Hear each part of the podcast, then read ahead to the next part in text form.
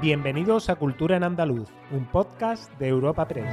Os damos la bienvenida a Cultura en Andaluz, el podcast de Europa Press Andalucía en el que cada semana les presentamos las novedades culturales más destacadas. Soy Esther Falero y al otro lado del micrófono tengo a mi compañera Ana Tatay. ¿Qué tal, Ana? Hola, Bienvenida. Esther. Hola, ¿qué tal? ¿Qué temas trataremos hoy? En nuestro podcast de esta semana destacamos la presentación de la candidatura del Carnaval de Cádiz como Patrimonio Inmaterial de la Humanidad, para continuar con la 48 edición del Festival de Huelva de Cine Iberoamericano. Hablaremos del director Juan Antonio Bayona y la adaptación cinematográfica de A Sangre y Fuego de Manuel Chávez Nogales, del Día de las Librerías y del refuerzo de la seguridad en los museos andaluces tras el ataque a obras de arte en ciudades de todo el mundo. Y para finalizar ofreceremos algunas recomendaciones culturales para los próximos días. El Carnaval de Cádiz presentaba su candidatura como Patrimonio Inmaterial de la Humanidad este lunes en Madrid. Así, tras meses de trabajo junto a la Universidad de Cádiz y el Aula de Cultura del Carnaval, el respaldo de otros carnavales relevantes nacionales e internacionales y el apoyo de todas las instituciones públicas, la fiesta gaditana ha dado un paso significativo de cara al proceso de inscripción en la lista representativa de la UNESCO. Esta se decidirá en la reunión del Consejo del Patrimonio Histórico prevista para la próxima primavera, donde se concretan las candidaturas de España al Patrimonio Cultural de la UNESCO. El alcalde de Cádiz, José María González, asegura que llegan con muchas expectativas de conseguir este reconocimiento. Muy contento, muy orgulloso. Traemos un poquito del Carnaval de Cádiz a Madrid, traemos una expresión de cultura popular desde nuestro punto de vista sin comparación en todo el mundo por lo que tiene de transmisor de valores, de transmisor de conocimiento, de, de, transmisor de sentimiento también de las generaciones que nos, que nos antecedieron y por supuesto como valedores también y transmisores a otras futuras generaciones de lo que significa nuestra forma, al final nuestra forma de ser y de estar en el mundo, ¿no? Así que muy contento y creo que con muchas expectativas también de conseguir esta distinción, este reconocimiento por parte de la UNESCO de ser patrimonio inmaterial. Por su parte, el Gobierno de Andalucía mostraba su total y rotundo respaldo a esta candidatura. El consejero de la Presidencia, Antonio Sanz, defendía el apoyo a esta fiesta. Y hoy, hoy estamos aquí representando la, la fortaleza de, de una candidatura que, que, viene avalada por la unidad de todas las instituciones, de todas las administraciones, por la fortaleza de representar muchas firmas y mucho apoyo, también liderado por la, Universidad de, de, Cádiz y el Aula del Carnaval, a quien quiero agradecerle su gran trabajo para poner en marcha y para desarrollar esta candidatura. Y creo que Cádiz reúne las condiciones eh, excepcionales requeridas para ser patrimonio inmaterial de la, de la Y precisamente para conmemorar el decimosegundo aniversario de la declaración del flamenco como Patrimonio Cultural Inmaterial de la Humanidad por la UNESCO, el próximo 16 de noviembre se celebra el Día del Flamenco, con una amplia programación. Hay programadas más de un centenar de actividades para todos los públicos y en todas las provincias. Entre ellas destaca la llamada al flamenco, iniciativa abierta al público en la que al atardecer diferentes artistas interpretarán cantes artesanales del flamenco desde lugares significativos de la geografía andaluza. La delegada territorial de Turismo, Cultura y Deporte en Málaga, Gema del Corral, habla sobre las actividades del Día del Flamenco. Fundamentalmente todas estas actividades tienen, eh, se caracterizan por tres cuestiones comunes. En principio, eh, contamos con la implicación eh, mayoritaria de la comunidad educativa andaluza, que es un punto esencial en la conmemoración de este 16N después del tejido asociativo, como no puede ser de otra manera, y, por supuesto, también de la visibilidad que, que queremos darle al flamenco, poniéndolo eh, en, las calles, en el exterior, y que ese día nuestra comunidad autónoma esté impregnada de, de flamenco. Además, la futura ley andaluza del flamenco superaba este miércoles el debate de totalidad ante el Pleno del Parlamento y encara su aprobación definitiva. El Festival de Huelva de Cine Iberoamericano abrirá este viernes su 48 edición con una gala conducida por Silvia Abril que contará con la actuación de la cantante onubense Mara Barros y la entrega del premio Luz a Greta Fernández.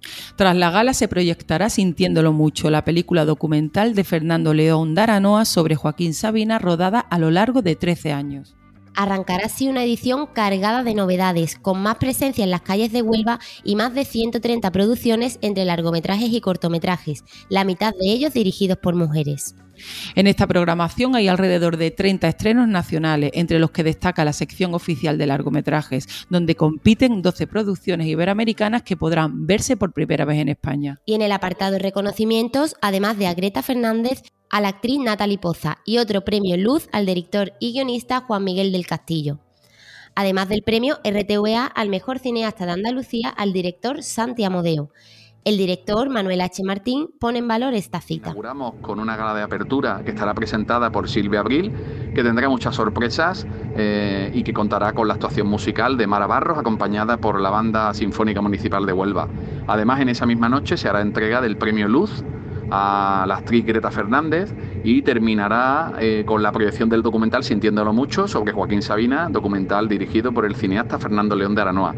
Eh, esa película de apertura pues eh, servirá de aperitivo para toda una semana de cine que nos queda por delante con más de 130 títulos programados. Continuamos con cine. En el marco del Festival de Sevilla, que se celebra en la capital andaluza hasta este sábado, el director Juan Antonio Bayona anunciaba que está desarrollando la adaptación cinematográfica de A Sangre y Fuego, uno de los grandes libros del periodista y escritor sevillano Manuel Chávez Nogales. Está considerado por numerosos especialistas como lo mejor que se ha escrito en nuestro país sobre los trágicos días de la Guerra Civil Española.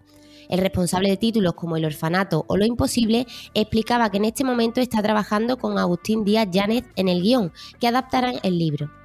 Añadía que descubrió a Sangre y Fuego hace años y que le interesó especialmente la visión humanista de Chávez Nogales. También desvelaba que llegó a conocer personalmente a su hija Pilar, fallecida en 2021, a través de la cual pudo tener acceso a testimonios de gran valor sobre la figura y la obra del autor.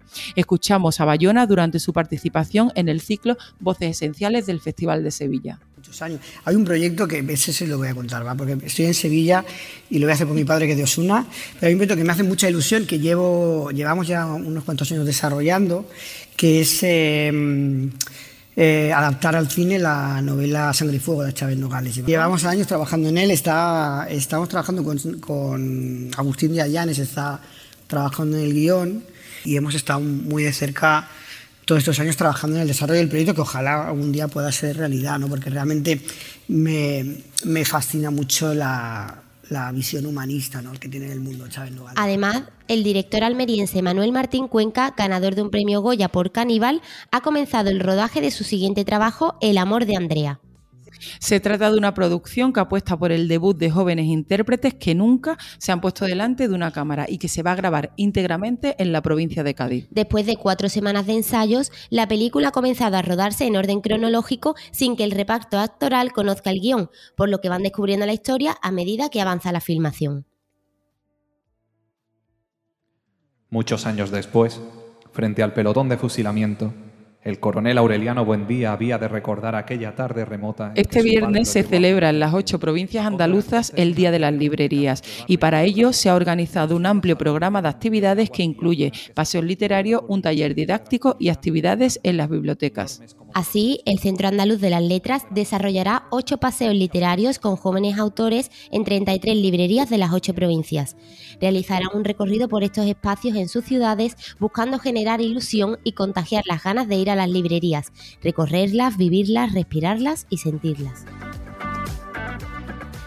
Andalucía refuerza la vigilancia en sus museos tras los ataques de activistas medioambientales a obras de arte en ciudades de todo el mundo. El último de ellos a las majas de Goya en el Museo del Prado de Madrid. El consejero de Turismo, Cultura y Deporte, Arturo Bernal, avanzaba hace unos días que su departamento contará con un documento de trabajo interno para reforzar la seguridad en aquellos espacios museísticos que gestiona la Junta. Habla Arturo Bernal. Ciertamente tenemos que reforzar en algunos, en algunos temas de seguridad eh, sobre todo las pinacotecas más importantes que tenemos. ¿no? Y en ese, en ese proceso estamos y en los próximos días pues queremos tener un, documento interno como guía de trabajo pues para, para actuar con estos museos que gestionamos desde la Junta de Andalucía. Y terminamos nuestro repaso semanal con una triste noticia, el fallecimiento este miércoles del dibujante de cómic de San Roque, Cádiz, Carlos Pacheco, considerado como uno de los mejores dibujantes de superhéroes. Precisamente la semana pasada, la Asociación de Autores de Cómic de España premió la trayectoria del artista sanroqueño, con más de 30 años de carrera y muchos seguidores del mundo del cómic.